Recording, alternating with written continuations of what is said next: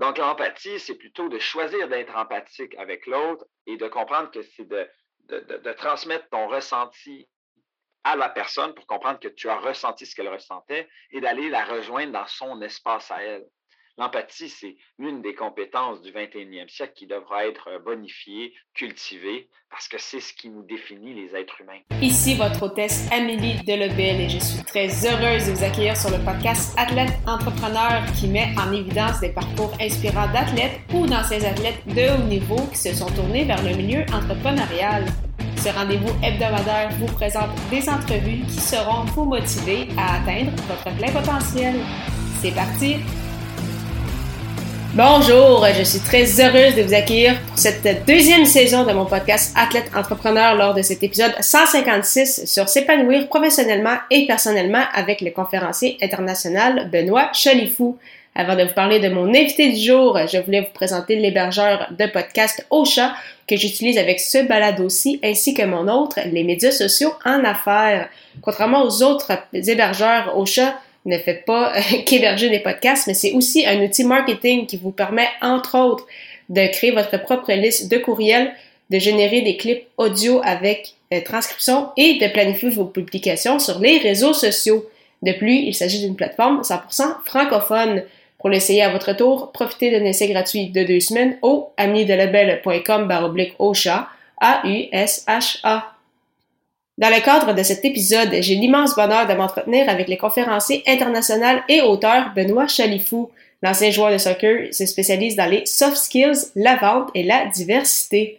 L'un de ses livres, Être à son meilleur, l'incroyable pouvoir des habiletés relationnelles, est d'ailleurs un best-seller. Sans plus attendre, je vous laisse à cette entrevue inspirante. Bonne écoute! Alors, je suis actuellement avec mon invité du jour, Benoît Chalifou. Salut Benoît, comment ça va? Ça va super bien. Merci Amélie. J'espère que ça va bien également. Ça va très bien, merci beaucoup et merci à toi d'avoir accepté mon euh, invitation. Euh, tout d'abord, donc, pour euh, bien démarrer cette entrevue, est-ce que tu pourrais nous expliquer quel a été ton parcours dans le monde du soccer, puis ce qui t'a amené en fait à pratiquer ce sport? Ouais, écoute, bonne question d'entrée de jeu. Moi, lorsque j'avais 15-16 ans, j'avais arrêté le taekwondo. J'étais à des niveaux canadiens, j'étais champion canadien, toutes sortes de choses comme ça. Euh, c'était pas encore démocratisé comme aujourd'hui, mm. mais j'avais un ami, un Chilien d'origine, je me rappelle comme c'était hier, qui m'avait convaincu d'abandonner ça pour aller dans le soccer. Moi, je n'avais jamais joué à ça là, à 15 ans, t'imagines? mais j'avais une rapidité et une flexibilité euh, de mon corps. Et donc, euh, ça m'a plu beaucoup et j'étais toujours le premier sur le ballon, etc. Et j'ai développé une passion extraordinaire pour ce sport qui a amené à ce que je joue dans des niveaux très élevés rapidement. Et à un moment donné, me suis retrouvé au collège, j'ai joué avec euh, les euh, Indiens d'Onsic. Après ça, j'ai joué à l'université. Puis à un moment donné, j'y ai cru et j'ai voulu faire ça de mon, de mon, métier, en fait. Et donc, euh, je suis mis à juste dormir, bien manger et juste jouer au soccer. C'était ça ma vie. et j'ai tenté le, tout pour le tout en allant à l'étranger lorsque j'avais fini mes études. J'avais joué avec les citadins. Mm-hmm. Et j'ai réalisé que la passion doit être absolument connectée avec le talent. Parce que j'ai multiplié les essais infructueux, que ce soit au Maroc, en Tunisie, au Portugal, et j'en compte. Et à chaque fois, je, justifiais pourquoi ça n'a pas fonctionné avec des contextes externes, le coach, le contexte politique. Donc, je me suis rendu compte qu'à un moment donné, c'était peut-être moi le problème c'est bien d'avoir un certain talent, mais pour pouvoir l'amener au niveau professionnel, il faut mhm. vraiment avoir un talent hors norme, surtout quand tu es un Canadien, il ne faut pas l'oublier. Là. Le soccer, il y, a, aussi des préjugés derrière tout ça. Là. Ouais, un Québécois qui arrive en Tunisie, puis tu t'imagines, c'est vous jouez pas au hockey, vous? Et donc, il y a eu tout ça, mais je dois admettre que le talent n'était pas à la hauteur de ma passion. Et des fois, on est hyper passionné, le talent se développe à la hauteur de notre passion. Et d'autres fois, euh, on est limité par rapport à ça. Il y a un potentiel qu'on peut atteindre, mais il est limité malgré tout.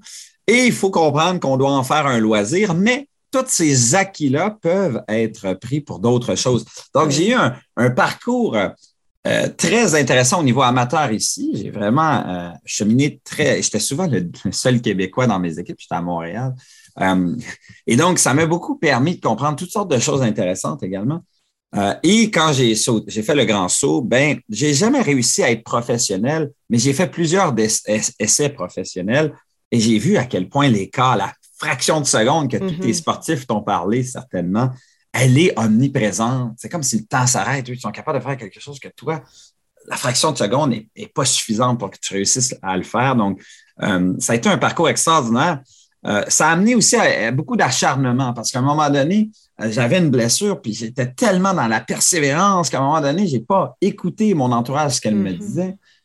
et j'ai déchiré mon labrum. C'est une partie de ta hanche qui, qui vraiment sort de son orbite et euh, j'ai dû avoir un remplacement de hanche très jeune. Donc euh, là, la carrière était officiellement terminée, je peux te dire. Donc, ça a été un peu ce parcours. Puis moi, ce que je veux dire aux gens qui nous écoutent, qu'on veut inspirer pour le sport, c'est que le sport est un véhicule extraordinaire pour toutes sortes d'autres choses si ça ne se passe pas comme le plan était prévu. Mm-hmm. Il faut juste en avoir conscience et se demander comment on a amené cette persévérance aussi élevée, comment on peut la transposer dans d'autres choses euh, je trouve ça super intéressant. Puis tu parlais effectivement de cette fraction de seconde-là, là, tu parles de ta blessure, tu parles de différents contextes, mais c'est quoi parmi tout ça, selon toi, qui a été ton, ton plus grand défi, puis ce que tu en as retiré pour la suite de ton parcours, tant dans le monde du soccer qu'au niveau euh, personnel et professionnel? Oui. Moi, je crois que c'est un amour inconditionnel des gens. Parce qu'il faut comprendre que même ici, je jouais à la Ligue africaine, à la Ligue haïtienne, à des ligues de très haut niveau à l'époque, et euh, je, me rappelle, je jouais avec le Sénégal. C'était le seul blanc qui C'était tous des Sénégalais qui venaient d'arriver pour étudier, etc., qui faisaient partie de l'équipe. C'est tout à fait normal. J'étais dans cette équipe-là.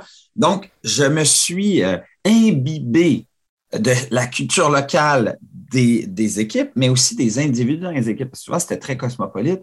Et j'avais un plaisir, j'ai appris à avoir un plaisir fou dans la différence. Ça m'a permis de prendre de meilleures décisions, d'être une meilleure personne, d'armer de meilleures valeurs, d'être ouvert d'esprit. Donc, le plus beau cadeau qu'on m'a offert dans le sport, spécialement le soccer, et dans d'autres sports également, mais le soccer est très omniprésent, c'est cette variété, cette palette de couleurs extraordinaire de toutes ces cultures qui se rassemblent pour un but commun, qui laissent de côté leurs différents pour un but commun et quand on creuse un peu, puis qu'on partage des moments, que ce soit avant le match, après le match surtout, mm-hmm. ensemble, euh, ben c'est là où je crois j'ai eu le plus beau cadeau, c'est d'avoir un amour inconditionnel pour la différence qui nous rend plus forts et que la différence finalement n'est pas si grande que ça.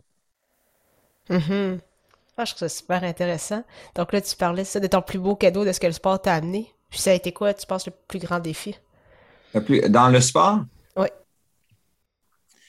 Euh, me faire accepter. Euh, parce qu'un Québécois, à mon époque, qui jouait au soccer dans des équipes d'assez haut niveau, c'était rare qu'un Québécois était là. Et donc, il y avait quand même, je dois le dire, là, euh, en toute modeste, il y a quand même un certain préjugé inconscient que les gens.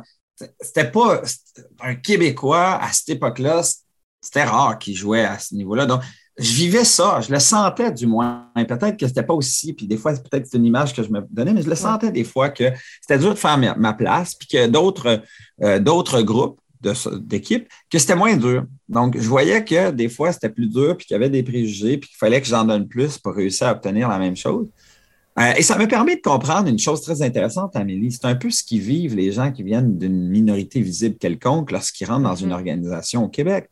On préfère de loin un Benoît Chalifou euh, qu'un nom avec une certaine condescendance euh, ethnique, peu importe laquelle. donc, ça m'a permis de comprendre qu'il y a vraiment un plafond de verre ailleurs aussi. Moi, je l'ai vécu très modestement, très subtilement.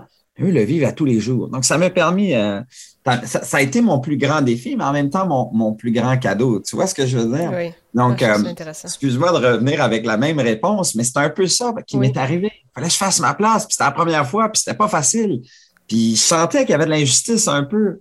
Ça, c'était souvent ce que les gens vivaient dans leur contexte professionnel ou qui allaient vivre, puis on était plus jeune à l'époque, qui allaient vivre, mm-hmm. qui est encore omniprésent. Dans une de mes conférences, que je prends beaucoup de plaisir et de passion à partager, c'est celle sur la diversité. Et si la diversité était votre plus grand atout, un blanc québécois qui en parle, parce que c'est tout le monde qui, doit être responsable, qu'on on doit tout le monde faire une action pour que les choses changent. Donc, ça vient de ça. Donc, mon plus grand défi est aussi mon plus grand cadeau. Ah, je trouve ça super intéressant. Puis tu parles de tes conférences. Euh, ça m'intrigue de savoir qu'est-ce qui t'a amené vers justement ce, un peu ce métier-là. Parce que là, tu étais à fond dans le soccer, dans ouais. ta blessure. Bon, tu as dû changer de, de plan un peu, un peu de parcours. Euh, puis là, depuis, euh, ben, depuis des années, je veux dire, tu es un conférencier international, tu as écrit plusieurs livres euh, mm-hmm. où tu parles principalement des, euh, des soft skills aussi. Donc, qu'est-ce qui t'a mené en fait vers cette, vers cette vie-là? Mais ma chère Amélie, tu poses des très bonnes questions ce matin. Ça m'allume puis ça me fait voyager. Je te remercie. Euh, en fait, euh, très bon point. J'ai jamais, j'ai toujours voulu, c'est tellement drôle cette phrase-là, j'ai toujours voulu être joueur de soccer professionnel et j'ai jamais voulu être conférencier. De ma vie, jamais. C'était pas, tu vois ce que je veux dire? Et c'est là où je parle de l'importance du patient, du patient, de la passion et du talent. C'est pas un ou l'autre. Et des fois, il vaut mieux avoir un talent plus développé, une passion plus moindre et de développer sa passion parce que tu vois que tu as un impact chez les gens et que tu as quelque chose de subtil, banal pour toi, mais que les autres l'identifient constamment. Mm-hmm. Donc, ça a été un, chemin, un parcours. C'est-à-dire que lorsque j'ai euh, eu euh, l'accident de la hanche et que finalement, euh, même si je l'avais pas eu, cet accident-là, mes, mes, chances étaient très minimes de réussir parce que je le voyais très bien. Donc, je suis revenu à Montréal. J'ai eu une opportunité de travailler à l'École des sciences de la gestion de l'université euh, à laquelle j'avais euh, diplômé à l'UQAM et j'avais un emploi très modeste. Je pense que c'était secrétaire à l'époque. Avec un bac en admin, personne n'aurait voulu faire ça. Moi, je voyais le potentiel. Je dis oui. Et je traitais les gens qui venaient à la réception comme de l'or, le café. Le...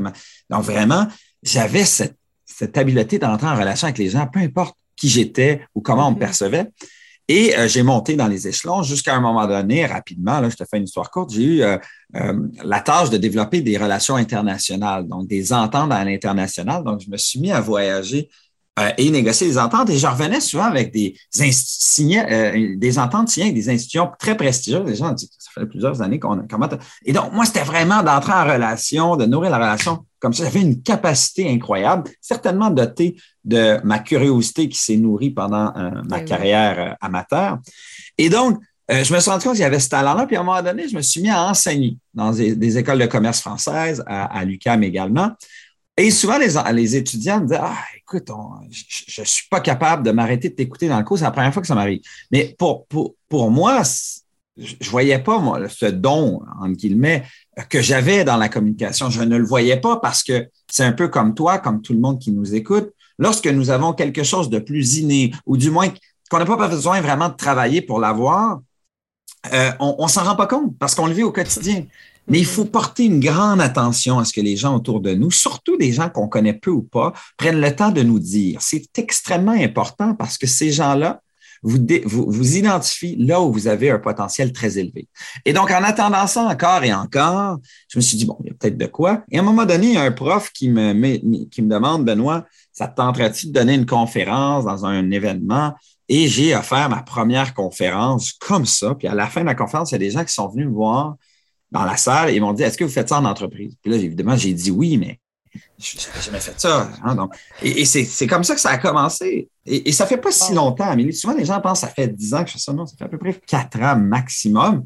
Mais ça s'est fait d'une manière assez en accéléré. L'année dernière, l'année 2021, je dois en avoir fait 200 conférences virtuelles. C'était en virtuel ou en présentiel. Puis cette année, je pense que je vais encore avoir une année record. Donc, ça s'est accéléré. J'ai développé un écosystème autour de mes conférences. Puis là, souvent, les gens me disent ben, Tu fais des, Toastmasters, des, cours d'habileté de parole. Jamais, jamais je n'ai eu un cours d'habileté de parole ou de, Toastmaster, etc. Je devrais continuer à, m'améliorer à ce niveau-là, mais je, le fais lorsque je donne les conférences, je prends leur feedback, mais j'ai jamais fait de cours. C'est pour te dire. Hein? Quand on me demande T'aurais-tu donc aimé ça, avoir euh, ce talent-là transposé dans la carrière professionnelle de sa carrière? Oui, mais en même temps, lorsque je vis ce que je vis en ce moment, puis tu as un vrai impact sur les gens, je trouve que c'est un métier extraordinaire.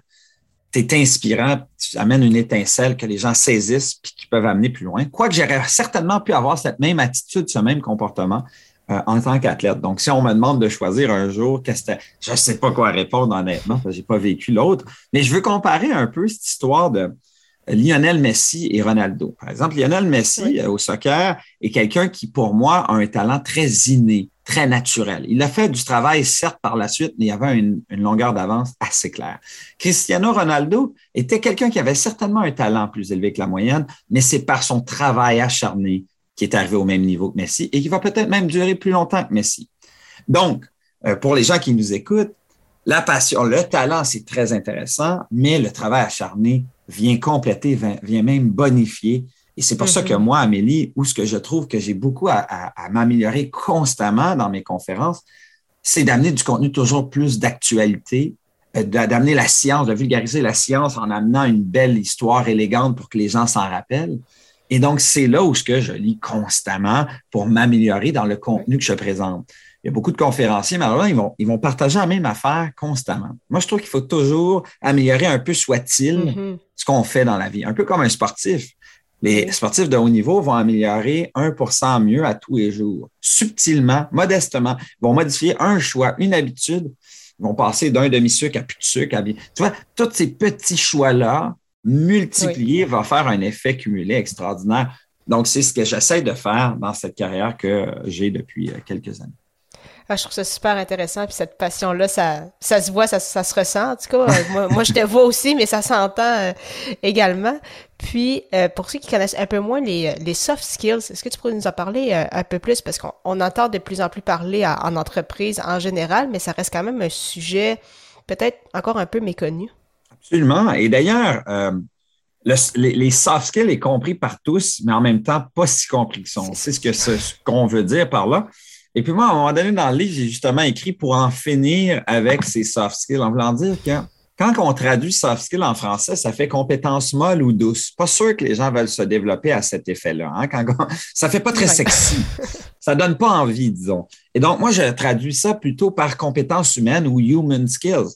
Parce que c'est ce mm-hmm. qu'elles ce qu'elles sont. C'est des compétences qui sont intimement liées à notre capacité de détecter l'émotion chez l'autre, le sentiment, de, comprendre nos sentiments également, naviguer euh, dans nos relations autour de nous, euh, d'amener des gens à, se motiver et à avoir une mission commune. Et ça, euh, ces éléments-là ont été développés lorsque j'étais joueur de soccer un peu partout dans le monde parce que j'avais cette capacité, comme je te disais, à entrer en relation, à la nourrir par ma curiosité sans borne, sincère. C'est pas juste pour une curiosité pour mettre une étiquette sur le front de la personne. C'était mm-hmm. vraiment d'aller en profondeur. Puis quand la personne pensait que je m'arrêtais, j'allais encore plus loin. Ben, la personne disait J'ai jamais été jusqu'à ce détail-là, tu es curieux, puis c'est vrai. Mais c'est cette curiosité qui a été mon fer de lance. Et je me suis rendu compte que ce que Daniel Goldman avait démocratisé dans les années 90, Daniel Goldman, un psychologue très connu qui a démocratisé le terme intelligence émotionnelle, mm-hmm. ben, ce qu'il démocratisait, c'est disait que l'intelligence émotionnelle était un, élément qui nous permettait d'être en rapport de, de meilleure qualité avec les autres et sur le long terme, et qu'en même temps, en organisation, les leaders qui avaient une meilleure intelligence émotionnelle avaient de meilleures performances. Donc là, ça avait allumé mm-hmm. des lanternes chez tout le monde. Et moi, je me suis comme approprié, parce que je ne suis pas un psychologue, j'aime beaucoup vulgariser la science. C'est un peu ce que j'essaie de faire. Je suis un vulgarisateur plutôt. Euh, et donc, c'est pour ça que souvent les chercheurs aiment bien parce que j'amène à, vulgariser les éléments scientifiques d'une manière élégante avec un storytelling percutant pour que les gens s'en rappellent, tu vois. Et donc, euh, les soft skills, c'est ces fameux outils qui nous permettent d'être en rapport avec les autres et avec nous-mêmes peut parler d'autodiscipline. Souvent, les gens disent comment l'autodiscipline, c'est une habileté relationnelle? Ben, avant d'être en relation avec les autres, il faut bien l'être avec soi-même. Souvent, l'autodiscipline, on va parler d'être dur sur soi-même. Je suis désolé. Pour moi, c'est le geste d'amour-propre le plus grand. Tu es prêt à sacrifier quelque chose de facile pour un objectif plus important pour toi sur le long terme. C'est la fondation de notre plus grande liberté qui nous mm-hmm. permet d'atteindre nos buts. Les sportifs de haut niveau vous le diront, l'autodiscipline était probablement leur élément le plus important. avant d'être en relation avec les autres, il faut l'être avec soi-même. Autodiscipline, automotivation. Euh, j'ai euh, un peu résumé la grande science derrière l'automotivation et la clé, c'est de comprendre que il faut passer à je devrais faire ça à je veux le faire. Parce que quand on devrait le faire, on le sait que ça serait bon pour notre santé, mais c'est comme un choix imposé. Alors que si je veux le faire, c'est que ton pourquoi tu veux le faire est si puissant mm-hmm que tu n'as pas besoin d'être forcé de le faire, tu le fais de manière fluide. C'est pour ça que tes athlètes que tu, euh, que tu interviews, eux, euh, je peux te dire, se lever à 5 heures du matin et faire l'entraînement, c'était parce qu'il voulait le faire. Il y avait un but très important. Tu vois ce que je veux dire? Donc, comment le, le transposer dans notre vie professionnelle? L'automotivation, c'est ça. C'est qu'on ne peut pas forcer quelqu'un à être motivé. On peut créer un écosystème dans lequel les gens vont se motiver et les gens se motivent surtout lorsqu'ils se posent une question très profonde, pas ce que tu fais, mais pourquoi tu le fais. Et donc, ça m'amène, ça met la table. Évidemment, ces deux éléments-là sont plus en lien avec notre relation avec nous-mêmes pour être épanoui, etc. Mais la troisième outil, la maîtrise de soi, ah, ça, c'est une composante essentielle pour maintenir dans le temps une relation. Je ne sais pas, Amélie, si ça, ça t'est déjà arrivé d'avoir une personne euh, dans ton travail qui t'a déjà crié dessus. Mais si ça, ça t'est déjà arrivé, ben, si tu me dis non. Je suis chanceuse. Oui, exactement. Et tu, m'aurais dit oui directement. Parce que quelqu'un qui s'est déjà fait crier par un patron ou quelqu'un dans son entourage va s'en rappeler toute sa vie. Ah, c'est sûr. C'est un manque de maîtrise de soi. Euh, mm-hmm. Parce que la personne a pris du temps aux pulsions, détruit des relations à très long terme. Donc, maîtriser nos pulsions au quotidien, n'est-ce pas là notre plus grand défi?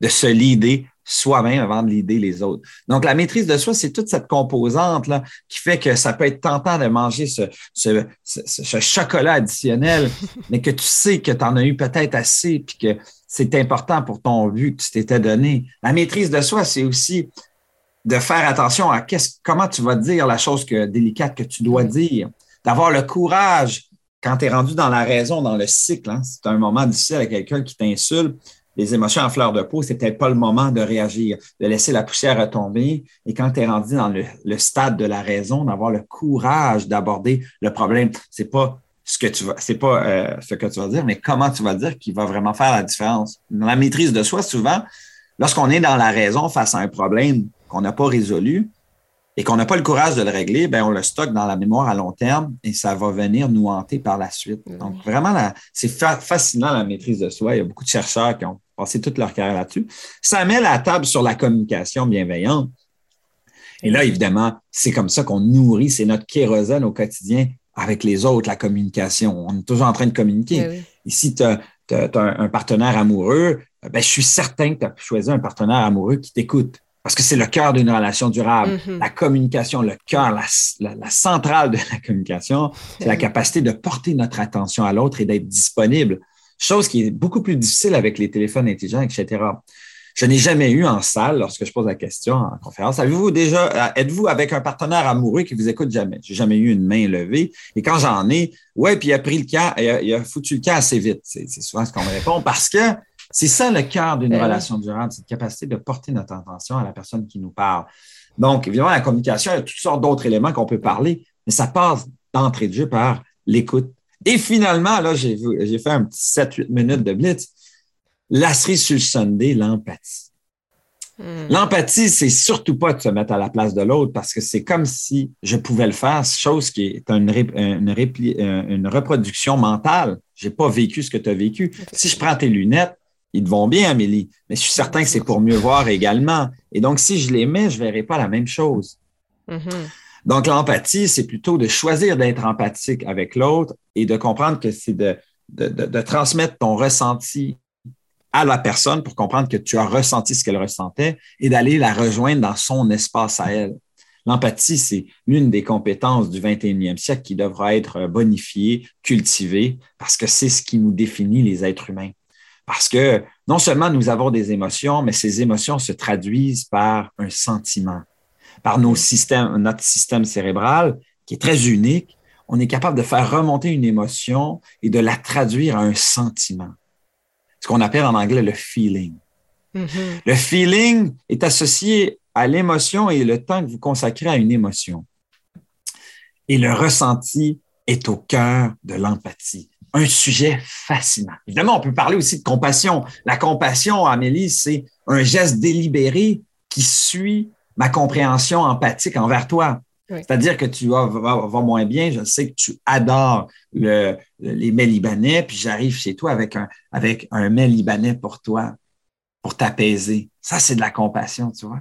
Euh, donc, et on peut parler de résilience aussi, tous des sujets fascinants. Mais là, j'ai trop parlé, trop parlé. Euh, je voulais juste bien euh, faire comprendre que finalement, les habiletés relationnelles, les soft skills, c'est ces différents éléments. Il y en a beaucoup plus moi, j'ai décidé de bâtir euh, ma compétence sur ces différents éléments qui m'intéressent particulièrement et je trouve qu'ils font le tour euh, très bien le carrousel des différents éléments euh, importants pour être en relation avec soi-même et avec les autres. Ah, mais je trouve ça super. moi, je trouve ça super intéressant. Puis je suis certaine qu'il y a des gens qui vont l'écouter aussi. C'est vrai que c'est, c'est vraiment un, beau sujet. Puis encore de plus en plus, je pense, d'actualité avec tout ce qui se passe depuis les deux, les deux dernières années.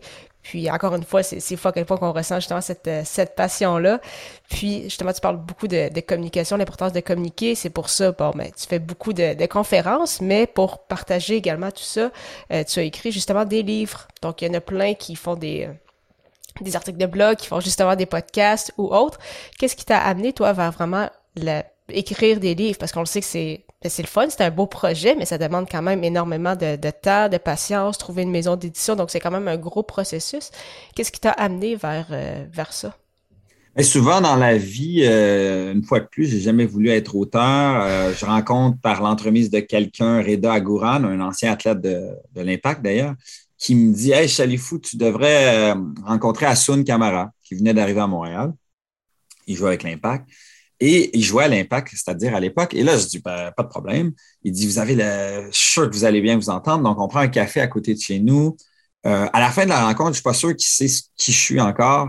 Moi, j'ai fait une vraie Sonia Benezra de moi-même. J'ai posé combien de questions. Puis quand il pensait que je m'arrêtais, j'allais plus loin. J'ai trouvé sa vie fascinante et j'ai dit à, à Sun, avant de se laisser, je dis à Sun, il faut que tu écris un livre, pas une bio plate là, sur ce que tu as fait. on en a trop de bio, trop de bio. C'est quelque chose de plus original et de faire un parallèle entre ton histoire d'athlète professionnel où tous les chances étaient contre toi et l'entrepreneuriat. À quel point un athlète professionnel va vivre les mêmes montagnes russes qu'un entrepreneur? Il dit, mm-hmm. je kiffe ton idée. Il est en train de jouer à l'époque. Il dit, mais moi, il dit, je joue au soccer, j'écris pas. Il dit, tu vas écrire le livre. Là, j'ai dit, écoute, je vais réfléchir à ça. Le lendemain, je dis, ben, ça, me, ça, me, ça me tente ce défilé. Encore une fois, les gens vont identifier des choses chez toi que toi, tu t'identifies pas, mais que tu sens que tu peux peut-être faire si tu étires ta zone de confort un peu. J'ai dit oui. Ça a amené à ce projet super intéressant où la préface avait même été signée par Didier Drogba. Écoute, c'était mon héros de tous les jours. Donc, j'ai vécu par l'entremise de Hassoun, grâce à Hassoun, mon rêve dans des écrits. Tu vois ce que je veux dire? J'ai comme vécu le rêve d'un joueur professionnel par l'entremise de Hassoul, à Hassoun, euh, et ça m'a fait un bien fou. Ça m'a permis de boucler la boucle de cette euh, première partie-là. Et euh, le livre a connu un certain succès et surtout m'a donné une crédibilité en tant qu'auteur et m'a permis de savoir que je pourrais écrire un livre un jour, pas sur l'histoire de quelqu'un, mais sur mes pensées, mm-hmm. sur mes idées, en appuyant le tout avec la recherche et euh, donc, j'ai plein d'éditeurs parce que souvent, ce qui arrive, c'est quand tu écris un livre qui a un certain succès, là, il y a plein d'éditeurs qui, se mettent à cogner à ta porte, alors que quand tu as un projet et que tu n'as jamais écrit un livre, il n'y a pas un chat qui ouvre la porte. Hein. C'est toujours la même affaire. Mm-hmm. Euh, et, qu'est-ce qui arrive? Ben, euh, j'ai décidé avec un éditeur que j'adore qui s'appelle Edito ou Gallimard en France. Puis, ce, ce livre-là a connu un succès incroyable. Je l'ai écrit au début de la pandémie, quand tous mes contrats se sont mis à à être cancellés l'un après l'autre. J'ai saisi mon opportunité. J'ai dit, c'est mon opportunité d'écrire le livre. On dit toujours que dans une catastrophe, dans une tragédie, euh, dans un événement difficile, il y a mm. toujours une opportunité, mais elle est infusée de douleur. Il faut, il faut accepter de souffrir un peu pour l'apprendre. Et je me suis levé à 5 heures du matin du mois de mars, du début de la pandémie, jusqu'au mois d'août, sans exception, pour réussir à le livrer en temps et en heure pour qu'il sorte en septembre et je te jure, Amélie, deux ans plus tard, à peu près, un an et demi, un peu plus, euh, on, fait toujours autant de ventes qu'au départ. Donc, c'est comme le fameux hockey stick. On est rendu avec plus de, je ne sais pas si c'est 12, 13, 14 000 copies vendues, j'ai aucune idée. Et il a été, les droits ont été vendus en France et il est, euh, il est vendu partout en France. Donc, j'aurais jamais pensé d'avoir un succès comme ça. Donc, j'encourage tous les gens à le faire parce que c'est un projet pour soi. On ne le fait pas pour l'argent, ça c'est clair. Mais c'est plus grand que nature et ça nous permet de comprendre qu'on connaissait, oui, notre sujet, mais en, prenant le temps de l'écrire, on découvre encore plus de contenu, plus de sujets, de sous-sujets qu'on ne s'imaginait pas sur un sujet qu'on prétendait connaître. Souvent, quand on cultive cette naïveté, hein, qu'on va un peu plus loin, puis qu'on creuse un peu plus loin, on découvre toujours des trésors cachés d'un sujet qu'on croyait bien connaître, mais qu'on s'est rendu compte en écrivant puis en fouillant davantage que finalement, on, connaissait juste la pointe de l'iceberg. Ça me fait beaucoup penser au chapitre sur la connaissance de soi que j'ai écrit, qui pour moi était euh, un sujet parmi tant d'autres. Puis finalement, avec mes recherches accentuées durant l'écriture du livre, c'est arrivé à le cœur euh, des habiletés relationnelles. Comment voulez-vous améliorer vos angles morts, euh, pousser plus loin vos forces si vous n'êtes pas en connaissance de qui vous êtes? Mm-hmm. et, donc, pour moi, c'est un point de bascule hyper intéressant. J'ai découvert de la recherche extraordinaire là-dedans. Bref. Ah, c'est super, euh, c'est super intéressant, de, vraiment un, beau projet. Donc, euh, le lien d'ailleurs vers euh, tes livres qui vont être disponibles dans, dans les notes de, cette, de cet épisode. Et donc, tu fais beaucoup de conférences, il y a tes livres, mais tu es également très actif sur LinkedIn. Donc, pour ceux qui te suivent ou ceux qui te suivent peut-être pas encore, ça aussi, vous êtes en mesure de, de le suivre. Qu'est-ce que tu aimes en fait de cette, de cette plateforme-là? Parce que là, on le sait justement, à, l'heure où, on est, euh, c'est sûr que les réseaux sociaux, c'est les endroits où vraiment on peut rejoindre beaucoup de, beaucoup de personnes, qu'on peut partager justement notre, notre message. Mais pourquoi spécifiquement LinkedIn euh, de ton bon, côté? Bon point. Euh, moi, je ne suis pas quelqu'un beaucoup réseaux sociaux dans le sens que je ne vais pas aller voir ce que je, l'utilise pour justement euh, le monde des affaires parce que j'aime bien ça. Et j'ai découvert que LinkedIn était une, plateforme qui me convenait bien. C'est-à-dire que les, les, matrices, etc., fait en sorte que même si tu ne payes pas, là, tes, publications, lorsqu'ils ont du sens, vont rejoindre l'auditoire que tu veux. Euh, et d'ailleurs, la prémisse de l'écriture de livres a été ça. Moi, ça fait peut-être 8-9 ans, peut-être un peu moins, je ne sais plus, que je publie avec constance, avec constance. À tout, je publie deux fois par semaine depuis plusieurs années. Souvent, les gens vont se mettre à le faire, puis après, ils vont, ils vont perdre cette énergie de le faire, puis c'est tout à fait normal. Ça prend beaucoup d'originalité, de thinking. Puis j'ai euh, j'ai deux clés, en fait, deux clés que je recommande à tous. La première, éduquer les gens, ne vendez rien. Je n'ai jamais parlé de mes conférences, de ci, de ça, à moins que l'histoire était pertinente pour l'associer. Mais je ne vends rien. J'éduque avec des contenus hyper originaux. J'utilise souvent le storytelling pour mm-hmm. amener un contenu pour qu'à la fin de cette lecture et cette image, la personne ait une idée en tête, peut-être même une action, une étincelle. Ça, c'est la première règle. Et la deuxième, tu la connais, c'est la constance. Deux, moi, c'est le mardi et le jeudi à 8 heures. Et des fois, je te le dis, Amélie, là, Hier, je me rappelle, hier, euh, je me suis levé à 7 heures, j'ai été porter mes enfants, puis j'ai ah, faut que j'écris. Je n'avais pas pensé à quoi écrire. Fait que c'est un exercice fastidieux parce que ça te demande toujours d'être en, rédaction, en, thinking, mais ce qui est vraiment le fun, c'est que ça, te permet toujours de créer du contenu et ça te permet de pratiquer. Et donc, quand tu as un livre sous la sellette à écrire, c'est plus facile parce que tu t'es pratiqué. Tu vois? Donc, c'est une belle manière de se pratiquer à créer du contenu. Qui sait, un jour, vous écrivez un livre.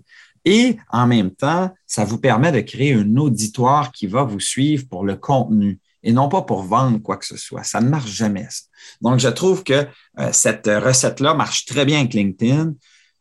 Mon, mon monde, c'est le monde des affaires beaucoup plus que le monde personnel. Donc, un jour, peut-être, je publierai davantage sur euh, Facebook et Instagram. Des fois, je fais des copier-coller que je ramène à Instagram et à Facebook. Mais honnêtement, je ne regarde pas trop ça. Là. Je, me, je, maîtrise une seule des plateformes, puis Caroline, que c'est compliqué, tous ces réseaux sociaux-là. Donc, des fois, là, quand j'y pense, je fais du copier-coller. Euh, mais sinon, euh, j'utilise beaucoup LinkedIn.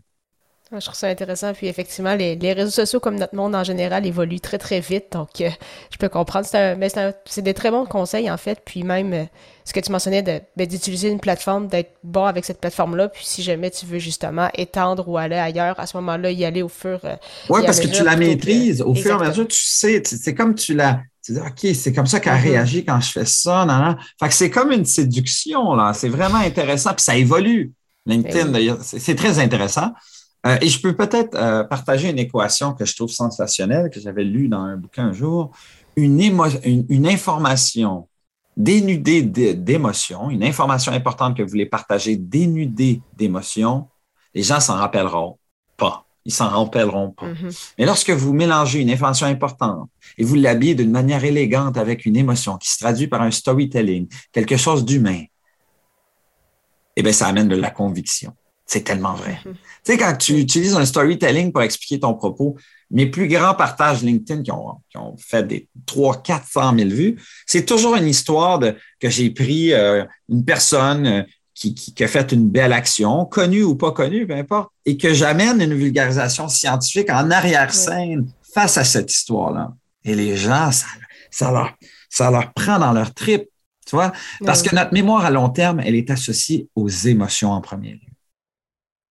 Donc voilà. Un beau, un beau rappel, effectivement, l'importance d'avoir des. Mais de mettre justement de l'emphase sur les émotions et non juste, comme tu disais, de, l'information, parce que ça, on est tellement saturé qu'effectivement, c'est pas long, ça, ça marque pas les esprits, on lit, puis on est comme, ah, ok, puis on passe à autre chose, puis euh, c'est fini euh, dans le temps de le dire. Donc, euh, super, super bon point. Ce serait quoi tes objectifs pour 2022? Tantôt, tu mentionnais que ça se pouvait que tu dépasses ton nombre de, de conférences virtuelles et présentielles des dernières années, mais est-ce que tu aurais d'autres d'autres objectifs pour la prochaine année? Écoute, moi, j'ai jamais vraiment écrit. Il y en a beaucoup qui disent l'importance d'écrire ça sur un tableau, puis ci, puis ça. Mm-hmm. Puis euh, je suis sûr que ça marche, mais j'ai jamais voulu. Je sais pas, j'aime bien. Je sais pas. Moi, je suis mon intuition. Et euh, moi, je veux juste continuer d'avoir beaucoup de plaisir et euh, de continuer d'essayer d'avoir un équilibre familial. Mm-hmm. Euh, parce que avec la pandémie, ce qu'elle m'a offert, c'est du temps de qualité avec mes enfants. Ça n'a pas toujours été facile, je vous l'accorde. Mais euh, je suis quelqu'un qui vit en tous ses moyens. Je suis très chanceux. J'ai pas besoin. C'est comme, j'ai vraiment pas besoin. Je sais pas comment l'expliquer, mais j'ai pas besoin de, de, de, voiture de luxe, de ci, de ça. Donc cette pression mm-hmm. financière, je l'ai jamais. C'est vraiment savoureux parce que ça me donne la liberté des choix. Et mm-hmm. donc quand, tant que le plaisir est au rendez-vous, ben moi, je vais être au rendez-vous. Donc, juste de continuer de demeurer pertinent, euh, de continuer de me nourrir de connaissances pour mieux euh, inspirer les gens euh, et de, de, continuer à créer des choses qui m'animent beaucoup dans, dans, dans, ce qui me passionne. Et donc, quand on comprend nos valeurs intrinsèques qui sont propres à nous-mêmes, c'est plus facile de faire des choix en adéquation avec ça. Et en ce moment, je dois dire, je suis dans cette période-là où je m'aligne complètement avec ce que j'ai envie de faire dans la vie. Ah, je trouve ça super euh, intéressant. Puis euh, ça aussi, ça être un beau sujet, justement, de, quand tu parlais de, de, vivre, c'est dessous de ces moyens de ne pas chercher nécessairement à. C'est de chercher le spotlight, comme on dit. Donc, euh, d'être capable d'apprécier ça. Donc, je trouve ça super intéressant. J'aime bien cette, cette philosophie de vie ben, également. il, y a, il, y a, ma femme, puis des fois, d'autres d'autres amis qui me trouvent fatigant, qui me trouvent un peu too much. Tu sais, moi, je, Écoute, j'aurais pu, j'avais une Toyota Tercel extraordinaire. C'est un vrai tank, cette affaire-là. Puis moi, je l'aimais tant, tu sais, ou le, fameux jean, ou la fameuse chaussure que je peux garder 5, 6 ans, ou le même chandail. c'est un chandail que ça fait 10. Mais je suis bien, là, je n'ai pas besoin. Fait, Il faut que je me donne un peu plus de, de, de, de choses à moi-même. J'essaie mm. d'apprendre à ça, mais sincèrement, j'ai pas, pas beaucoup ce besoin-là. Puis je dois dire que peut-être, puis là, c'est pas chacun. Euh, trouve son bonheur où il veut. Mais je trouve que c'est juste chanceux de ne pas avoir ce, bonheur facile au niveau des biens matériels parce que finalement, mon bonheur se trouve très, très, très, vite dans mes relations, dans mes expériences de vie. je mets beaucoup d'argent dans mes expériences de vie. Donc, partir mm-hmm. avec mes enfants en voyage avec ma femme ou euh, en chalet ou des, choses aussi banales que d'aller faire une promenade on le fait qu'on. Ou le pique-nique, j'adore. Là, il fait un peu trop froid. C'est ces choses-là, moi, qui m'animent. Qu'est-ce que tu veux que je te dise? Donc, tu sais, et, j'ai beaucoup lu là-dessus, hein, Amélie. Euh, il y a un livre extraordinaire qui s'appelle Happy Money, justement, qui m'a beaucoup marqué, euh, qui démontre un peu que finalement, oui, l'argent, c'est important, mais c'est surtout qu'est-ce que tu fais avec. Ben oui. Euh, et qu'à un moment donné, à un moment donné, tu atteins un seuil, puis le seuil est atteint assez vite, hein, 100 000 dollars américains, là, à peu près.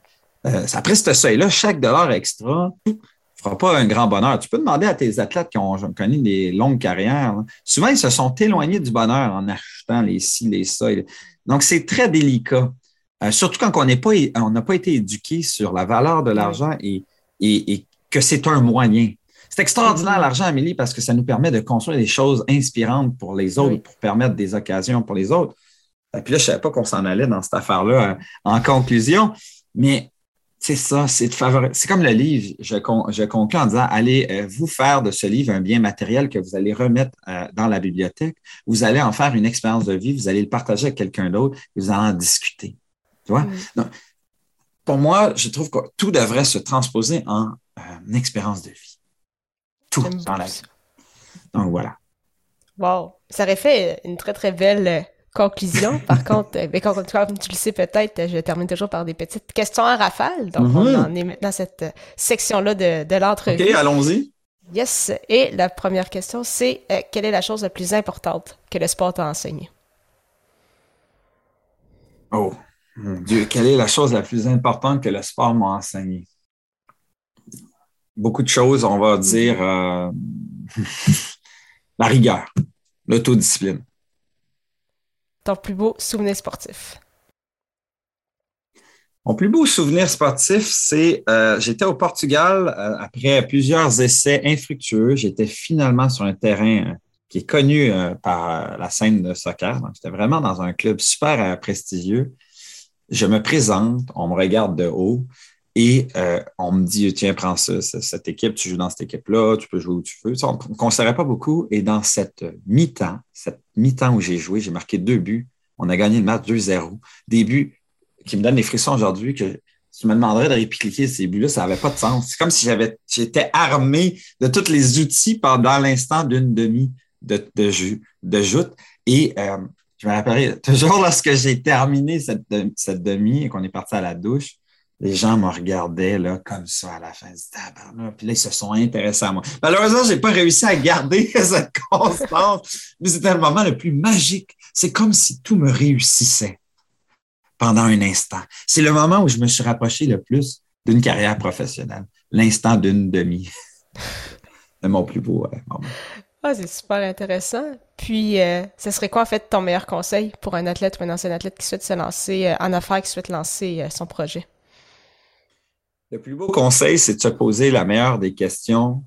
Qu'est-ce que tu veux faire qui va te permettre d'atteindre ta passion, tes désirs, c'est de te poser la question, qu'est-ce que tu veux vraiment faire qui va t'animer à un point tel que tu vas être prêt de mettre autant d'heures que tu faisais lorsque tu étais dans le sport professionnel ou amateur? Mm-hmm. Qu'est-ce qui va te... C'est de poser la question, c'est quoi le sens que tu veux donner à ta vie? Moi, c'est humaniser, un peu soit-il, les gens que je rencontre au quotidien. Et donc, après de trouver sa saveur, c'est de trouver un écosystème qui va vous permettre de vous épanouir de la même manière, peut-être même plus que quand vous étiez dans le sport. Mais c'est super. Mais merci beaucoup encore une fois, Benoît, pour ton temps. C'était super intéressant, très apprécié. Merci beaucoup. Merci beaucoup, Amélie. À bientôt. Merci encore une fois à Benoît Chalifou pour son temps et en souhaitant que vous ayez apprécié ce 156e épisode officiel d'Athlète Entrepreneur. Si vous souhaitez acheter des suppléments et vêtements pour sportifs tout en encourageant une entreprise sociale canadienne qui remet 20% de ses profits aux athlètes, Athlete Nation est le choix tout désigné.